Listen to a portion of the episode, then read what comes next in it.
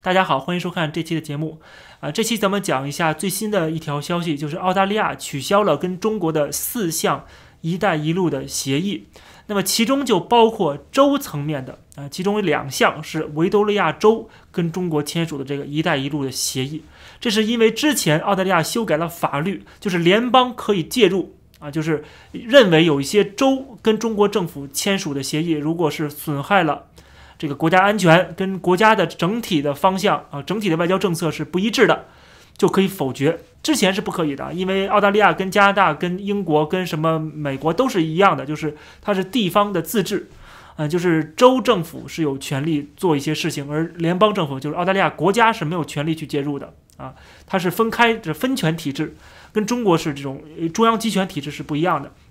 但是呢，澳大利亚这一次加上这条立法。啊，这是联邦层面的一个立法，这样的话就赋予了这个联邦政府的权利，它可以呃对一些州的跟外国政府签署的协议可以叫停。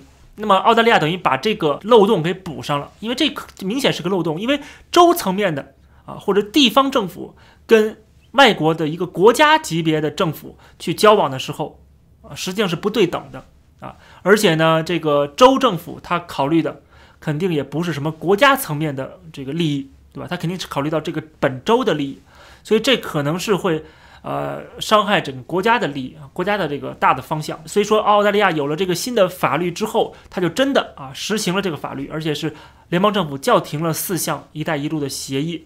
那么，澳大利亚政府能够把腰板挺直，当然背后是因为有美国撑腰，背后是整个四方联盟，背后是整个这个美国的。在全世界的这个主导的力量，就是澳大利亚可以有恃无恐这么去做，而且呢，本身这么做也是符合澳大利亚的利益，特别是符合澳大利亚人民的民意的啊。这个人民里边，不好意思，不包括绝大多数的华人，因为绝大多数华人是胳膊肘往外拐的，是支持这个中国政府，是支持这个祖国的啊。所以说呢。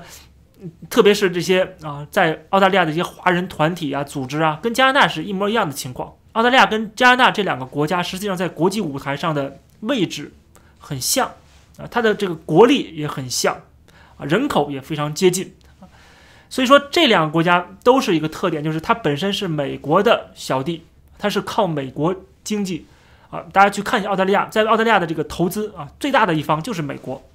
那么，同样的，加拿大的经济是严重依赖美国市场的，啊，绝大多数的产品都是销往美国的，每年的这个顺差达到了九百亿美元，啊，就是这个美国每年给加拿大九百亿美元的这样的一个收入，所以说加拿大才能够有这样的全民医疗啊，啊，有这种呃这个大量的教育的开支啊，对吧？因为它不用把大量的资金花在其他的方面。比如说军事，加拿大的这个军队的它的投入是极低极低的，不是百分比，是千分之几啊！所以说这个比例为什么能够做到，能够用这么少的钱来放在这个安全方面？因为它有美国罩着，这个是关键问题。所以说很多的加拿大人在看美国的时候，他是用加拿大人的思维去带入到美国的社会。美国的政治上边去思考，说啊，美国应该走左倾的路线好啊，什么这个那的啊，像加拿大这样子啊，什么？其实这种说法是错误的。原因就在于，为什么加拿大能够有这样的一个全民医疗啊？为什么加拿大有这样的高福利啊？啊，关键就是有一个美国在罩着。美国是一个经济的发动机啊，它有大量的市场，它是自由市场。所以说啊，他可以买大量加拿大的产品，撑着加拿大是有这样的一个制度。如果没有美国，加拿大的经济早就崩溃了，啊，就更不要说什么全民医疗了，就更不要说这么多天天的发钱这种福利了，对吧？根本就没有了。所以说，关键问题还是在美国。美国有个大的市场，这个是很关键。怎么保证美国市场？是我觉得是加拿大人好好考虑的。我觉得加拿大的这些智库啊，加拿大的这些财团呢，应该支持一下美国的右翼。为什么呢？很特别特别有意思的这个现象，就是你支持了美国右翼，让美国的经济，特别是美国不走社会主义的路线，不走左倾的路线，啊，不把美国的经济毁掉，那么加拿大就可以维持它的左倾的路线。如果美国没有了一个右倾的一个政策，啊，没有这样自由市场的话，那么加拿大的左倾的路线也维持不了。实际上是这样的一个概念，很多人都没有明白美国加拿大之间的这个关系是什么。那么这个话题有点扯远了。那回到澳大利亚，澳大利亚经济啊，主要依赖美国，依赖这个欧美市场，但同时它的原材料它要销往中国的，所以它对中国的经济依赖也是在过去这些年也是非常非常大的。那么正是因为对中国经济依赖性很大，所以它更需要防止中国对澳大利亚进行一个侵入啊，进行一个。啊，报复或者是一种对澳大利亚的欺压，就是利用中国的这种经济体量，利用中国的市场来对澳大利亚进行一个，就是改变澳大利亚的人的意志，改变他们的价值观，对吧？啊，伤害他们的利益。所以说这是一个根本问题，这就是为什么澳大利亚对中国是非常忌惮的，就是因为我对你依赖，所以才忌惮。如果对你不依赖，我跟你一点关系没有，啊，我不靠着你，不需要你，其实也没有那么忌惮了。对吧？所以说这个很重要的一点，就是因为他发现了中国在试图通过各种各样的手段，不管是打贸易战，还是这个文化入侵，还是这个呃政治上面的啊收买，各种方式要控制澳大利亚的政治经济。所以中国的这种野心、这种渗透啊、这种动作是实实在在的，让澳大利亚人感觉到了威胁，所以他必须有这样动作。这是为什么澳大利亚看起来。是对中国是比较强硬的啊，同样的，当然也跟澳大利亚本国的文化历史传承有关系。欧洲的这边的这个犯人啊、囚犯，然后流放的这些人，是底层人士啊，建立起来这样的一个国家，他们是有这种坚韧的意志啊，有这种不服输的意志啊，有这种啊，不是像那种特别白左的国家。我认为澳大利亚人是骨子里有那种让人觉得可能是是不是种族歧视啊？或者是觉得瞧不起别人啊啊，他就是那种自傲，他就有那种自豪感啊，就有那种觉得我可以不赚这个钱，但是你不能侮辱我的人格，不能说侮辱我的尊严啊，这种感觉，这个感觉在很多其他国家，特别是发展中国家是很难想象的，在中国是很难想象的。中国是钱是第一位的，什么尊严啊不重要，对吧？人权不重要，自由不重要，钱是重要的。但对于这个澳大利亚这样国家来讲，呃，并不是这样。所以说，这是澳大利亚一个国家的特点啊，也跟这个有关系。但总来说啊，主要还是跟这个国际的呃交往啊，这个贸易和这个地缘政治有关系。那么澳大利亚也有这个四方联盟，有美国的撑腰啊，现在越来越卷入整个这个印太的战略当中啊，体现出澳大利亚的重要性。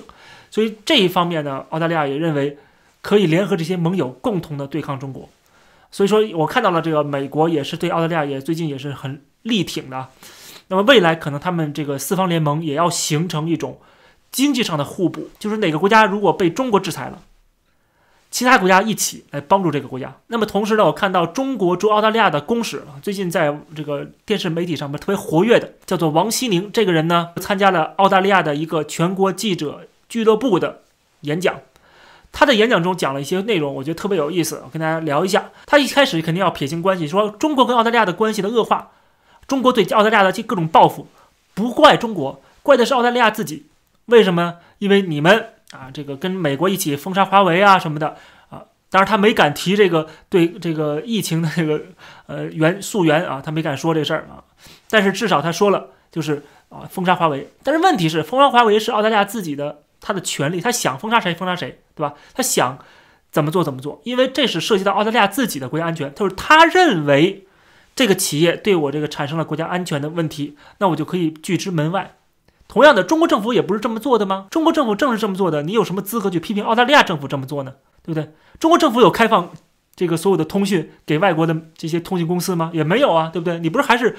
这个中移动、中联通、中国电信，是吧？这还是这三家企业垄断吗？所以封杀华为这个问题是澳大利亚的政府他们有权利这么做的。所以说，王心凌怪澳大利亚说他是非法且不道德的方式啊。这个我觉得这个法是看哪国的法，还有道德不道德是谁来评价的，对吧？站在某个立场上对这个事情的评价是不一样的。那么当然呢，他还要强调一下新疆的问题啊，要给个新疆洗白一下，这是。他们的这个长期以来的、一直以来的话术，对吧？一直在否认。然后呢，他又开始睁眼说瞎话，说中国是有这个新闻自由的，欢迎所有的外国记者来啊。只不过呢，你报道时候要报道中国的真实形象。那什么是真实形象？什么是假的形象？真假是由谁说了算？难道不是由记者去挖掘吗？对不对？是中国政府来决定外国记者怎么报报道这个中国的情况吗？这是你还是在限制别人的报道吗？而我看到的这整个的演讲，是这个中国公使在澳大利亚的新闻记者俱乐部上这个讲话啊，这个讲话是在澳大利亚是可以看得到的，澳大利亚的媒体也报道了啊，报道了这个王锡宁公使他的言论。而澳大利亚政府的官员或者是澳大利亚的民间的学者到中国去讲一些话，你觉得中国政府、中国的媒体会报道出来吗？澳大利亚有这样的言论自由，有这样的新闻自由，允许外国政府可以在这儿散播这个假信息啊，可以给这个中国政府洗白啊，这反而证明了人家的道德就是比你高，人家的自由度就是比你高。虽然我是反对的啊，我觉得不应该给敌人有这样的一个空间、一个自由，但是至少。证明了这一点，证明了就是这些国家是有这样自由的，而中国是没有的。那么这个公使却说说澳大利亚是站在道德的制高点上，人家道德就是比你高，人这本身就拥有道德制高点，所以我可以把王心凌公使在澳大利亚的这个讲话批驳一番。那么同时我也反对以后外国的政府、外国的这些所谓的什么俱乐部啊、智库啊，给中国共产党的喉舌这样的一个机会，来散播中国共产党的大外宣的言论。